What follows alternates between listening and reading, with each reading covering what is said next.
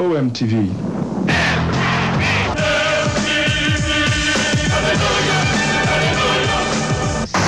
Vamos.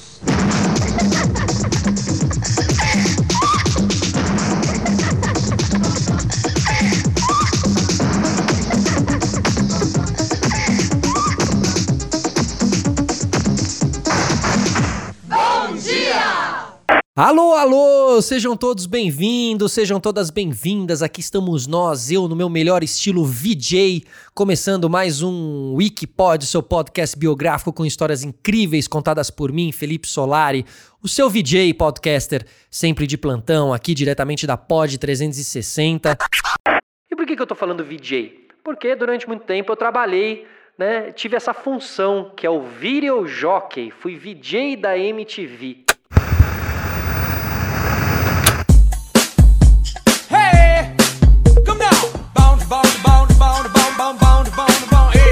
Quem diga que a música, né? Há quem diga não, a música teve muitas revoluções na sua história.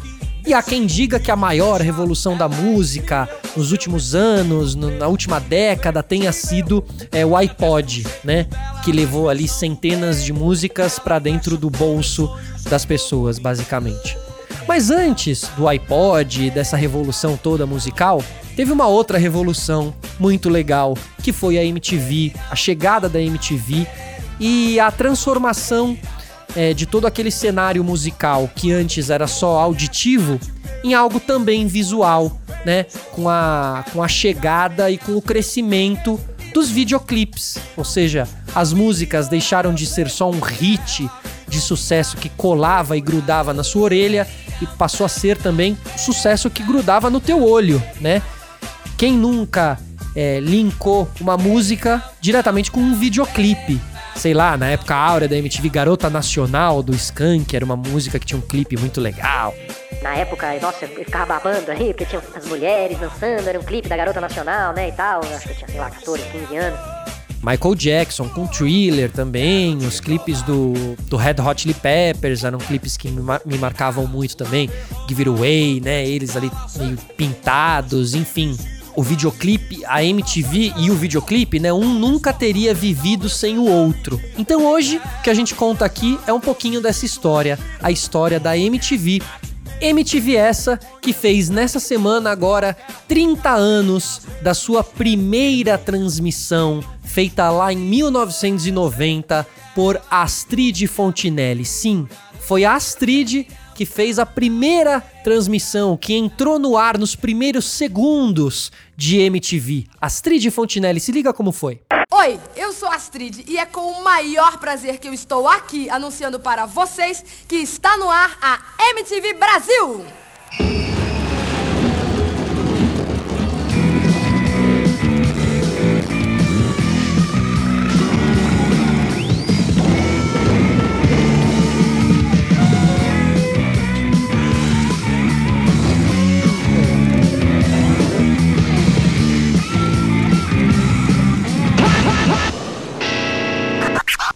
Muito bem, Astrid, maravilhoso. Bom, ser VJ da MTV era algo que na minha na minha geração, digamos assim, se é que eu posso dizer assim tal, mas na galera dos anos que tinha nascido nos anos 80, ali, anos 90, queria ser o VJ da MTV.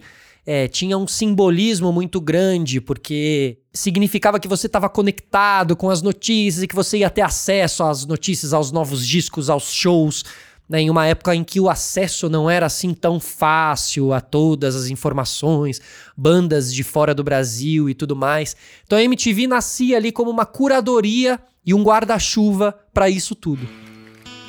Ela foi o primeiro canal a ter uma programação 100% dedicada à música. Foi no dia 20 de outubro. E aí, falando em VJ, poxa, tem tantos VJs que marcaram toda uma época aí. É, e, e VJs que depois acabaram se transformando em grandes apresentadores de grandes emissoras também. Que algumas pessoas nem lembravam que tinham sido VJ, mas sim, a MTV revelou muita, muita banda, mas também revelou muito, muitos comunicadores, assim. Então a gente teve ali Zeca Camargo, Maria Paula, que depois fez muito sucesso no Cacete Planeta, né? Zeca Camargo foi apresentador do Fantástico, trabalhou na Globo durante muitos anos, Astrid Fontinelli até hoje aí, na, com saia justa na GNT, o Gastão, Gastão Moreira, Cuca Lazarotto, Thunderbird, enfim, esse era um foi um elenco aí, esse primeiro elenco de MTV e que aproximou tantos jovens à, à, à música e aos videoclipes assim. A MTV tinha um discurso é, antenado, né? Essa palavra é um pouco até pouco antenada hoje em dia, mas tinha um discurso é bem antenado, leve, com atitude, né? Você tinha ali VJs e apresentadores diferentes. Você tinha o João Gordo, que era um cara que não era um padrão de apresentador e de comunicador, né? E que uma grande emissora aí, talvez, ou uma emissora mais tradicional, jamais apostaria no jovem João Gordo para ser um apresentador da emissora. Mas a MTV acreditava e o, o, João Gordo ele era estagiário ali da MTV e acabou virando apresentador, assim como o caso de várias outras pessoas que eram estagiário, trabalhavam nos corredores da MTV e os, os diretores da MTV olhavam aquela pessoa e falavam: pô, essa pessoa é interessantíssima. Quer ser VJ? Entendeu? Então assim foi com Marina Persson, assim foi com Penélope, a Penélope também, né? A Penélope Nova. Ela trabalhava lá na parte de, do artístico, que chamava Cheyar, né? Que era a parte que cuidava das bandas e do artístico, que era uma parte bem legal de se trabalhar na MTV, porque você tinha contato direto e você conhecia todos os músicos e tal.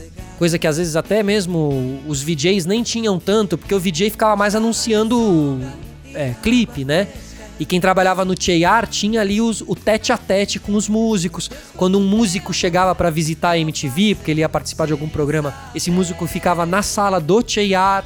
Então o Cheyar era ali onde, onde sempre passavam os CDs, né? Na época a gente queria ganhar os CDs das bandas, então a gente passava no Cheyar pra ver se tinha sobrado algum CD ali pra gente e tal. Enfim. O início dessa MTV, ele foi bem experimental, com programas gringos já comprados, né? A, a programação nacional ainda não existia, as bandas nacionais não estavam preparadas ainda para essa nova cultura. Então não existia demanda nem investimento na produção. A própria MTV Brasil que tinha que financiar os seus primeiros clipes das bandas é, para ter um material nacional de programação. Então a MTV chegava pra banda e falava: "Vamos fazer um clipe? Porque a gente passa clipe, vocês não têm um clipe, vamos fazer um clipe?"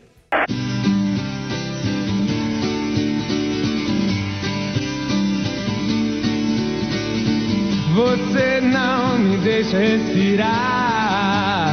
Ah, não. Você não me deixa respirar. Você é tudo que eu não posso ter. E aí, com o sucesso desses primeiros clipes produzidos e da sua programação, a MTV Brasil foi amadurecendo, começou a fazer novos conteúdos. É, o maior destaque em um dos primeiros programas e que mais deu certo, que mais marcou, foi o Disque MTV, que você ligava para votar no seu clipe preferido, R.E.M., Metallica, Nirvana, Madonna, Aerosmith. Lembra essa época como se fosse como se fosse ontem, assim, você ficava torcendo para ver qual clipe tinha chegado na primeira, na primeira colocação, se era o seu, se não era, não tinha rede social para você ficar meio sabendo no que, que ia dar, no que, que não ia dar. Então era muito, muito especial. Tava todo. Olha, pessoal, 6 horas da tarde, tinha muita gente que chegava em casa e ligava na MTV. E ficava ali naquela programação do fim de tarde da MTV, porque você ia ver coisas modernas e descoladas, e a Sabrina Parlatore, a Cuca Lazarotto. Muito mágico, muito legal. Não é à toa que marcou é, a memória de tantas pessoas.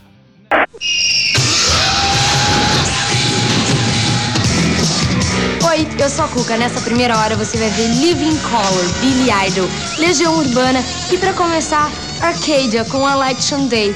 Falando nisso, você já votou hoje? Se não votou, vai votar rapidinho e volta para continuar na sua MTV. E aí, assim, além do Disque MTV, tinham outros programas que eram destinados a nichos bem específicos de música. Era muito legal.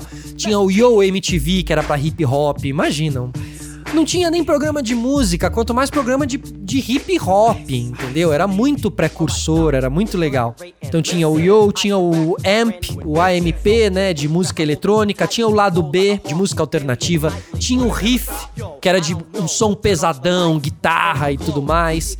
O Nação, que era um programa de música brasileira, de MPB, porque Até mesmo muita gente dizia, ah, a MTV é só rock and roll, não sei o que, eles são fechados, eles não são ecléticos. Muito pelo contrário. Na MTV sempre teve espaço para música nacional, para todo tipo de música, para rock and roll e tal. Talvez, não sei, talvez a MTV atual é que não seja tão eclética assim, é, tenha ido para um lado muito mais de música nacional, mas que realmente deixe de lado é, bandas que tinham super espaço na antiga MTV, assim, bandas mais antigas, né? Um Led Zeppelin, um The Doors, enfim, um outro lado da música que hoje em dia é completamente ignorado pela nova MTV, né? Bom, e aí com esse sucesso meteórico veio a necessidade de cada vez mais a MTV começar a, aumentar sua produção nacional. E aí começou a fazer outros programas, né? O Acústico MTV, que era uma versão bem abrasileirada mesmo do MTV Unplugged.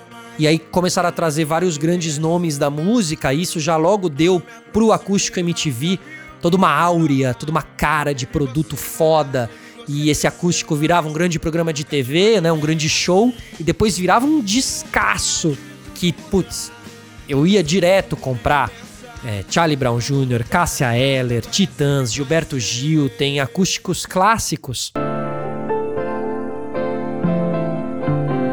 Baby, compre jornal,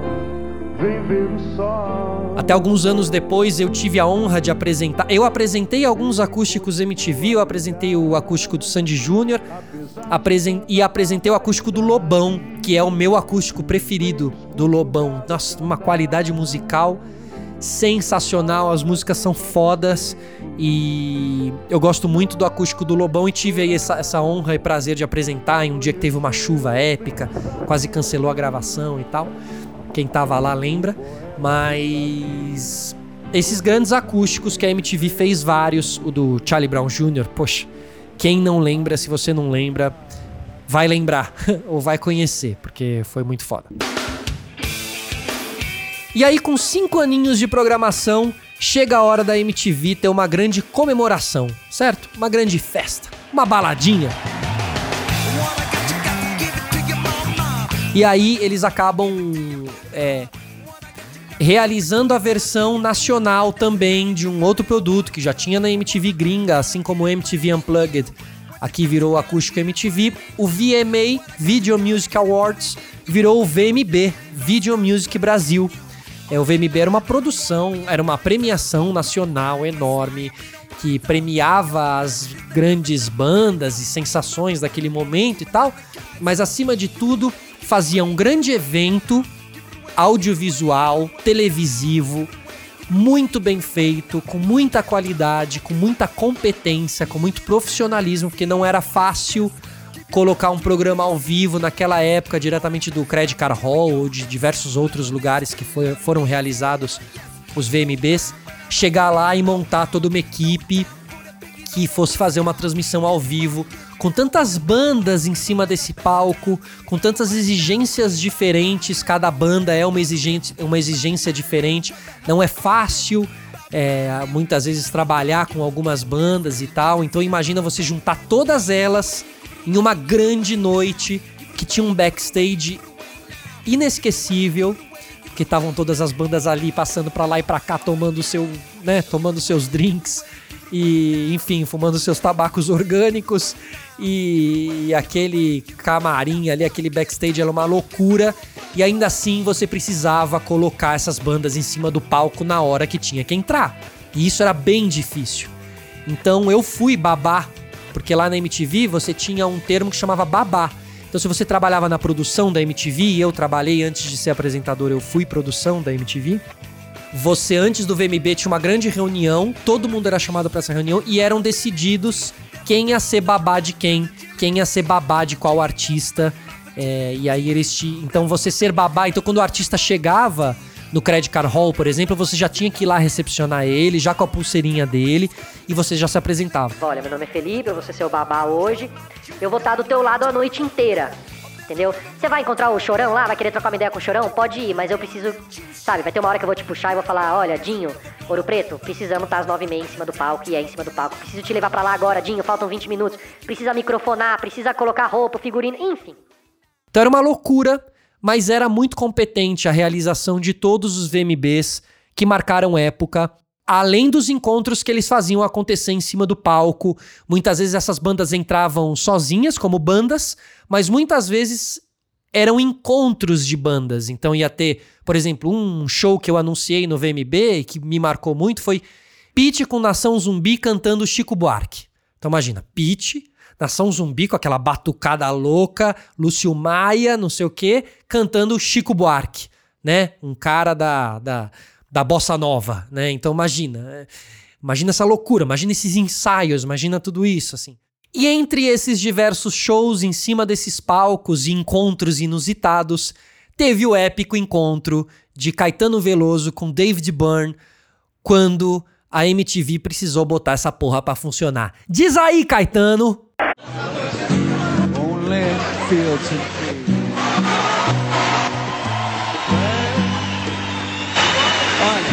Pessoal da MTV, vergonha na cara, vamos começar de novo. E bota essa porra pra funcionar direito pra gente cantar certo com essa porra.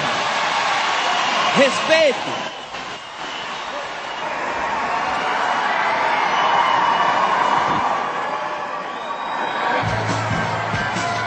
Estamos aqui tentando. É ao vivo. Vou chamar de novo. Esses dois caras sensacionais. E eu quero, quero ver essa porra funcionando. Caetano Veloso e David Byrne. Uma outra grande marca da MTV eram as vinhetas da MTV. Que todo mundo fala, meu, só tem, só tem gente louca fazendo esses, esses, essas vinhetas. Realmente eram enigmáticas, ou às vezes eram sem sentido, despertavam essa curiosidade dos, dos, do- dos telespectadores. E eu vou contar uma curiosidade. Existia um departamento especial que chamava Promo na MTV. Eles ficavam no quarto andar. E esse quarto andar era um dos, um dos poucos andares de produção que eram lacrados, eram fechados, dava pra você fechar a porta. Porque a maioria das produções eram abertas. Você descia do elevador, tava todo mundo ali. Nem dava pra você se fechar numa porta, ou se esconder, ou diminuir a luz. Porém, no promo, onde ficavam essas cabeças pensantes diferentes e que criavam as vinhetas da MTV, as aberturas da MTV, que eram aberturas incríveis do- dos programas, né?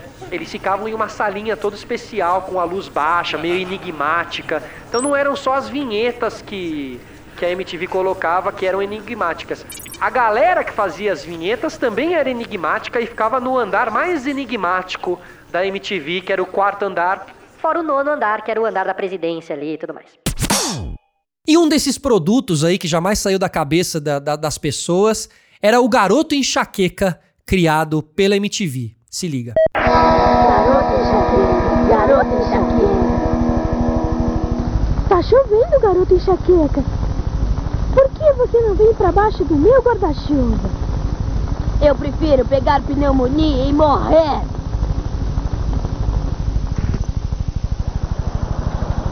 Bom, você pegou pneumonia e morreu, garoto enxaqueca. Tá feliz agora?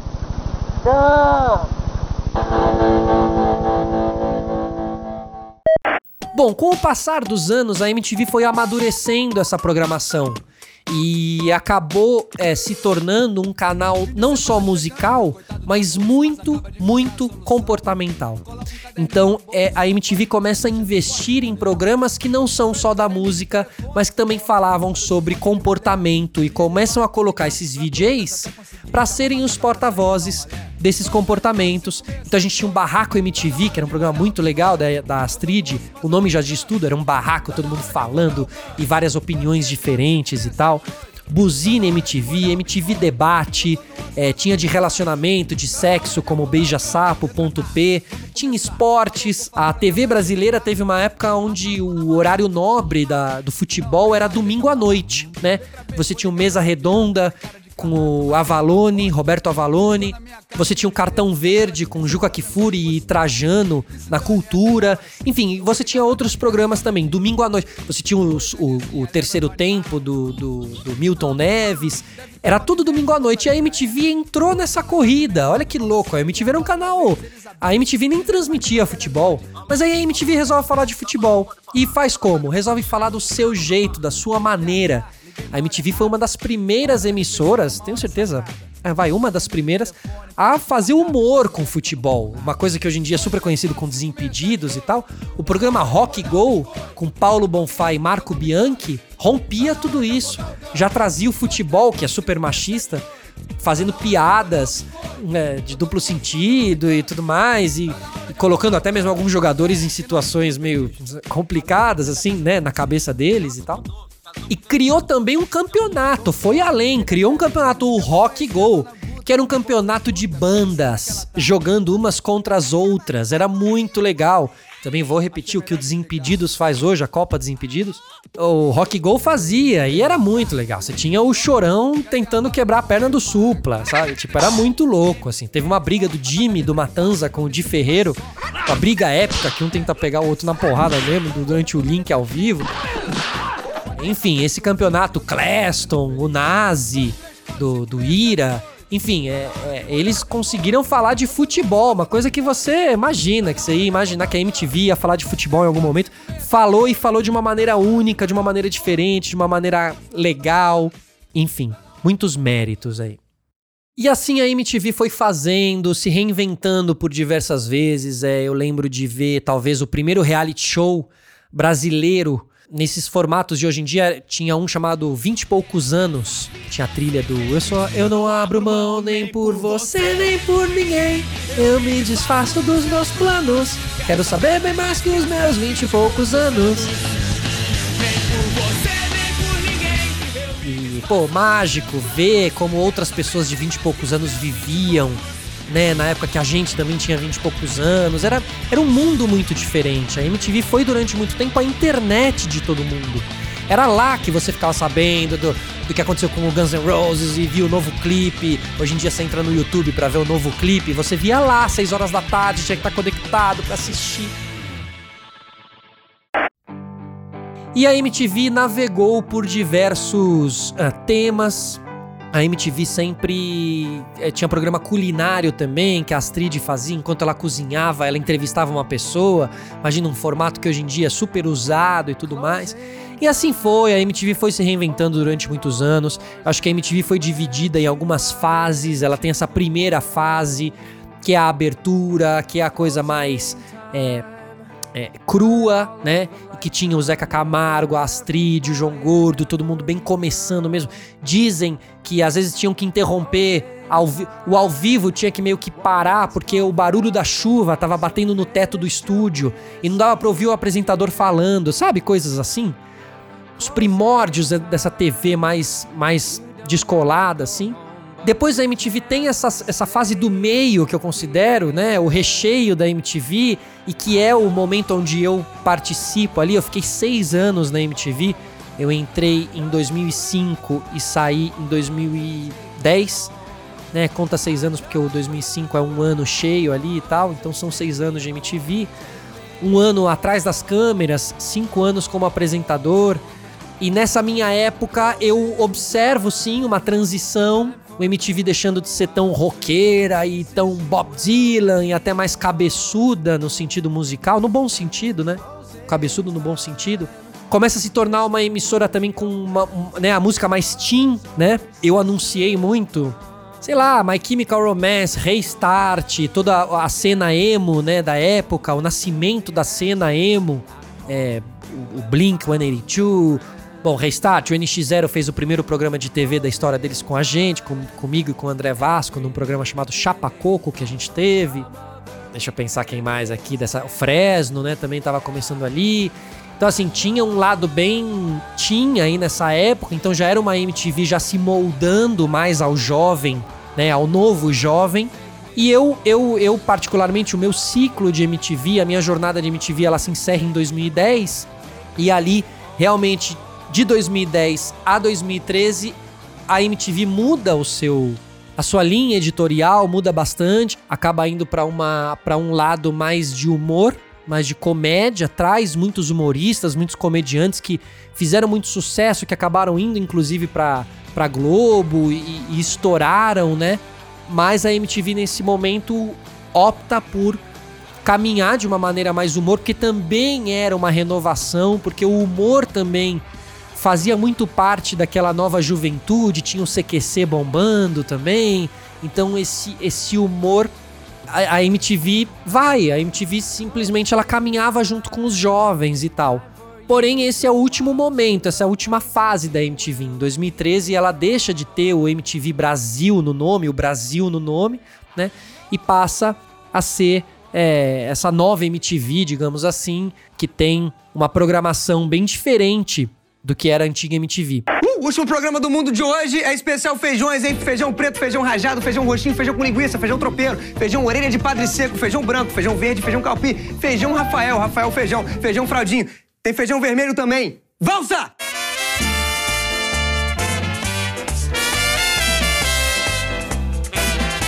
Aí, isso é merengue, hein?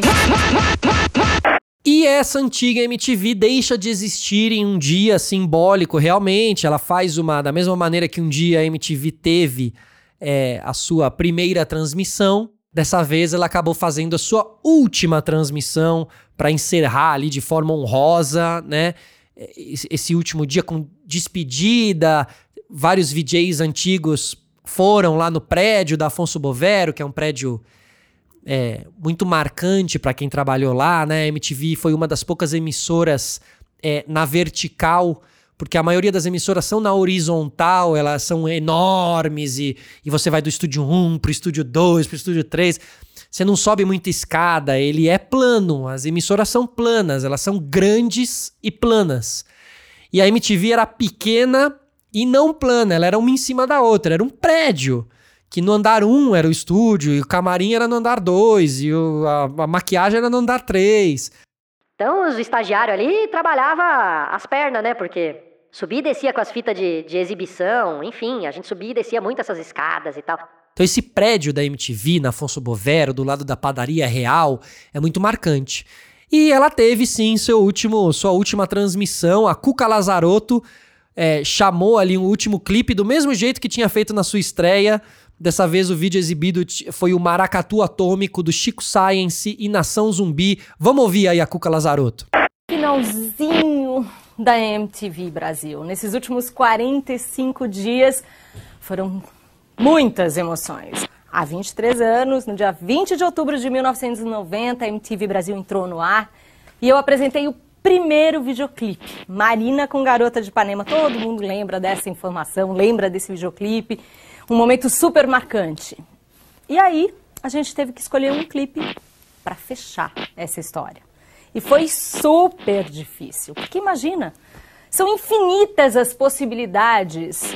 E a gente acabou escolhendo um cara. Talvez eu já esteja desconfiando que eu tenho esse CDzinho laranja aqui. Enfim, ele teve assim uma passagem meteórica pela história da música brasileira, pela história da MTV Brasil, mas ele carimbou de um jeito tão definitivo. Essa música tem um poder visceral.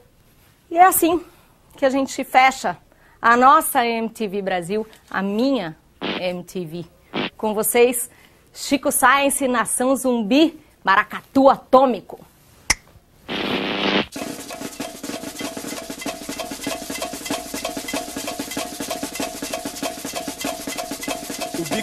Beija-flor, beija-flor, beija-flor. Toda a fauna, flora grita de amor. Quem segura o porte estandarte tem arte, tem arte. E aqui passa com raça eletrônico, maracatu atômico.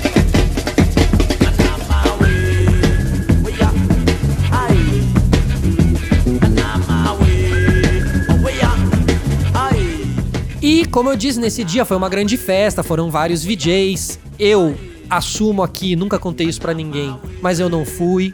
Não fui porque porque eu não não conseguia assim, não consegui ir. Ia me dar uma, uma depressão assim, sabe? Eu não tava numa época muito legal para despedidas assim. E eu me arrependo um pouco sim de não ter ido, um pouco, não muito, mas me arrependo, assim, de não ter ido, não ter vivido só esse último momentinho de MTV aí, que deve ter sido gostoso ali, essa festa de corredores e tal. Mas tinha tanta história ali envolvida que eu não quis nem ir, sabe? É, às vezes reviver algumas situações que foram tão deliciosas E eu ia acabar voltando para casa meio sem sentido, assim, sabe? Mas uma pessoa que não sentiu isso, que foi, que esteve lá, foi a Astrid Fontinelli. E foi ela, ela que abriu a primeira transmissão, e foi ela que encerrou as atividades, que encerrou, que tirou da tomada as transmissões da MTV. Foi mais ou menos assim, ó, os últimos segundos de MTV. Se liga. Oi, eu sou Astrid Fontinelli e em clima de chegadas e partidas eu tenho a honra de anunciar o fim da MTV Brasil. Eu fui a primeira a acender a luz e nada mais natural que eu chamasse na chincha essa responsa para mim mesma. Eu quero ser a última a apagar.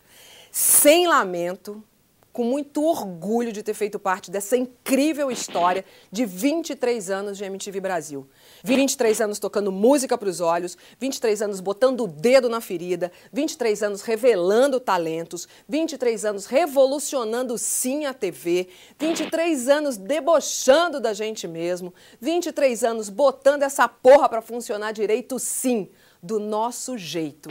Viva a velha MTV Brasil e vida longa, bem longa, para a nova MTV que começa amanhã. Sorte e sucesso para quem segue. E para que sofrer com despedidas se quem partiu não leva nem o sol nem as trevas? E quem fica não se esquece de tudo o que sonhou. Eu fui até ali, nós fomos juntos até algum lugar, galera. Valeu, foi bom em pé. Porra, meu, manda mais som aqui pra mim, mano! E é isso. É, essa foi a, a, última transmissão da emissora MTV. O sinal fechou com um vídeo ali, ficou passando o vídeo dos bastidores, os funcionários, Rita Lee tocando ao fundo. E aí, no fim, aparecia na tela uma imagem, o logo, né? A logomarca da MTV estilizada. E ela ia diminuindo, diminuindo, diminuindo até a tela ficar preta. E à meia-noite o logo foi substituído pelo logotipo da TV Ideal, que era do canal do Grupo Abril, que era um canal extinto em 2007 e tal. E, e assim se encerrava a transmissão de uma emissora, né? Não sei se alguém. se a gente vai ver isso tão cedo. Não sei se alguém já passou por isso. Mas além de você ver o encerramento de uma emissora, você vê o encerramento de uma emissora que você participou, né? Quase como derrubarem o seu colégio para fazerem, para construírem uma casa é, com churrasqueira gourmet, com varanda gourmet, entendeu? Dói seu coração, porque histórias são apagadas e, e você não vai poder levar alguém um dia para aquele lugar e mostrar pro teu filho, sua filha, falar, ó, oh, aqui que eu trabalhei, aqui que eu passei, aqui foi construída a história da televisão e tal, né? O fim da MTV, ele simbolizou talvez a mudança de uma era e de, do pensamento do jovem, assim, né? Muitos jovens hoje em dia não sabem o que foi o simbolismo e o significado da MTV e a gente também não sabe aonde está a cabeça do jovem atual, assim, né? Talvez a MTV nem faça tanto sentido. Porém, defendendo o meu, o meu eleitorado, né? Defendendo o meu peixe. E aí, sinceramente, aqui vocês me conhecem, não sou de ficar defendendo as coisas e tal. Mas eu acho que sim, a MTV faz uma diferença, a MTV faria uma diferença hoje em dia, ela fez.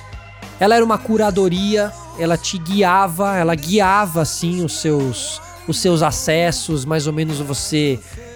Tinha uma curadoria ali, mostrava, mostrava pra você, ah, vai por aqui, vai por aqui que pode ser legal, vai por aqui que você que, que, tem conteúdo, sabe? Que você vai sair uma pessoa talvez um pouco mais completa em algum sentido, assim. Então existia sim um ensinamento, uma cultura por trás. Você não saía vazio de uma sessão de MTV, assim, sabe? E talvez, como a gente tinha sim uma curadoria, a gente tinha chefe. E quando eu, quando eu digo que a MTV foi um pouco internet a sua época, imagina que essa internet tinha chefe. E decidia-se o que você ia acabar assistindo nessa internet, entendeu? Mas decidia-se com muito talento, com muito. Com, sabe, com muita dedicação, assim. Então era um conteúdo legal. Não ia qualquer coisa para você. E eu acho que isso moldou moldou toda uma juventude, moldou o gosto musical, moldou as palavras a serem usadas, a visão. A MTV falava de HIV, a MTV tinha o beijo gay, a MTV tinha muito tempo antes desses assuntos serem hashtag, entendeu? Então, Se hoje em dia, quando a MTV faz 30 anos, a rede social é invadida de fotos antigas e tal, é porque rolou ali sim um momento muito especial. Eu, quando participei, nem tinha ideia de que eu tava participando. E hoje em dia eu me sinto sim um pouco na missão de passar adiante o que foi a história da MTV. E acima de tudo, de me manter vivo nesse meio, nesse mundo audiovisual é, eu sinto que eu fazendo podcast hoje em dia, em 2020, com 38 anos, estando em uma plataforma que é nova, que é jovem, eu me sinto um pouquinho é, VJ da MTV, sabe? Quando eu me sinto fazendo alguma coisa que é up to date, assim, que é moderno, né? E que. Sabe? Porque existe também um medo de você ficar ultrapassado, sabe? De falarem da MTV, de falarem de você como aquele quase uma coisa meio pré-histórica entendeu? E se eu tenho essa sede, se eu tenho esse tesão, e se eu tenho, né, de continuar nesse rolê, e se eu tenho minimamente um olhar, olhar do que é esse nosso meio e de como eu devo agir como comunicador, é 100% por causa da MTV. Eu fiz quatro anos de faculdade de rádio e TV e eu não aprendi o que eu aprendi na MTV.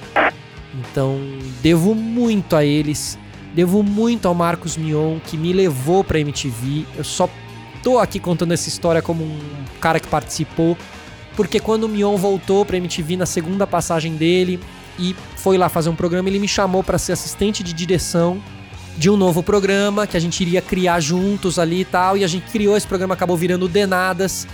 E por coincidência eu era um dos atores desse programa, então eu era assistente de direção e eu acabei atuando também. Eu nem tinha salário de VJ, nem era contratado, eu tava atuando de de, de feliz mesmo, de moleque, porque rolou e eu tava lá. E o Vasco também tava lá.